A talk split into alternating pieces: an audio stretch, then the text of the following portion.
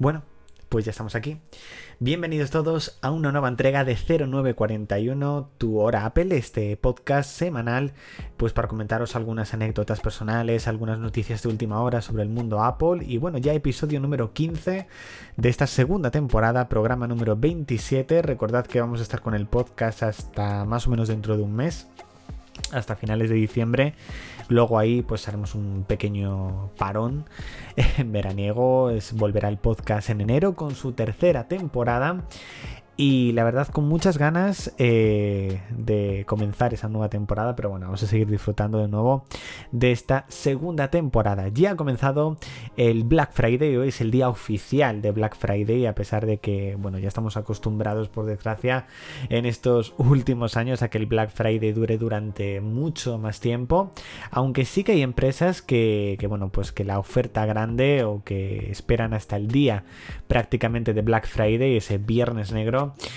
para hacer esas grandes ofertas. Y una de ellas, por supuesto, ha sido Apple, como os comentamos la semana pasada, durante el 25, 26 y 27, juraría que también 28, que es el Cyber Monday, va a haber ofertas especiales en Apple donde pues te dará una tarjeta regalo dependiendo del producto que, compres. Eh, escuchad el podcast anterior si todavía no lo habéis escuchado, porque ahí os comento todos los detalles de esta oferta, si no la tenéis, por supuesto, en apple.es. Aunque si no la habéis escuchado, yo os digo que vayáis al, al podcast anterior, por supuesto.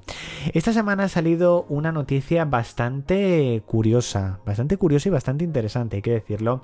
Y es que Apple estuvo a punto de lanzar un Apple Pencil para el iPhone 14, pero finalmente decidió descartarlo en el último momento. Es decir, esto es bastante fuerte, porque no había ningún rumor sobre un Apple Pencil para el iPhone. Había mucha gente que había hablado estos últimos años de, bueno, ¿cómo sería un Pencil para el iPad, para el iPhone, perdón, cómo sería...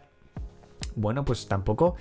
Pero que se fuese a lanzar un modelo de Apple Pencil específicamente para los iPhone 14, me llega a pensar en todo el tema de software que tenía preparado Apple y que en un principio a lo mejor no llegó a tiempo y por eso no lo lanzó. A lo mejor es algo que finalmente ha decidido reservar para el iPhone 15, pues posiblemente ese iPhone 15 sí que lo veamos con ese Apple Pencil que juraría que según se ha rumoreado estaba alrededor de los 49 dólares, pero me parecería bastante, bastante interesante, la verdad. Sobre todo saber qué funciones extra nos darías, no solamente el tema de pues mm, eh, notas o dibujar, sino verdaderamente otra función extra que a lo mejor no estuviese disponible en los iPad, con los pencil de los iPad, pero sí que estuviese en los iPhone. Entonces es un tema bastante interesante para debatir. Yo al menos, dependiendo un poco lo que ofreciese, lo cogería o no, porque claro, ir cargando también con un pencil para el iPhone, pues tampoco ahí es muy, muy cómodo del todo.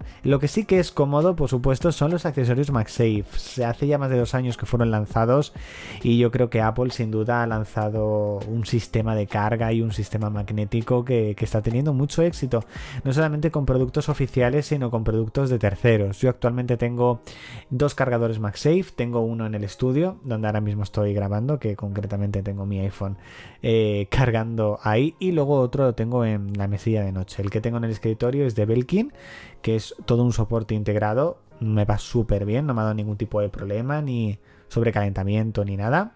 Y en este caso en el dormitorio sí que tengo el individual de Apple con una especie de soporte donde yo meto el, cargador, que no me acuerdo ahora mismo de qué marca es, pero bueno, unos 15 euros en, Amazon. También tengo la cartera MagSafe, eh, ya la segunda versión, eh, porque la primera la tenía muy, muy, muy desgastada y bueno, pues hace unos meses que decidí adquirir una nueva.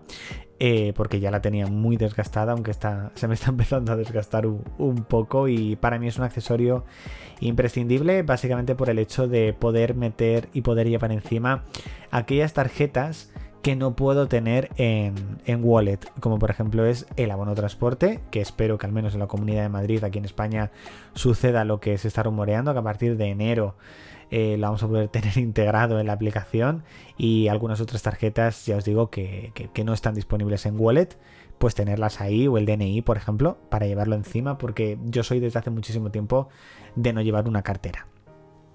En este caso tengo un soporte de Anker para, el móvil. Mm, lo llevo muy poco encima y me gustaría llevarlo más tiempo encima porque muchas veces en los cuales me hace falta y no lo tengo a mano.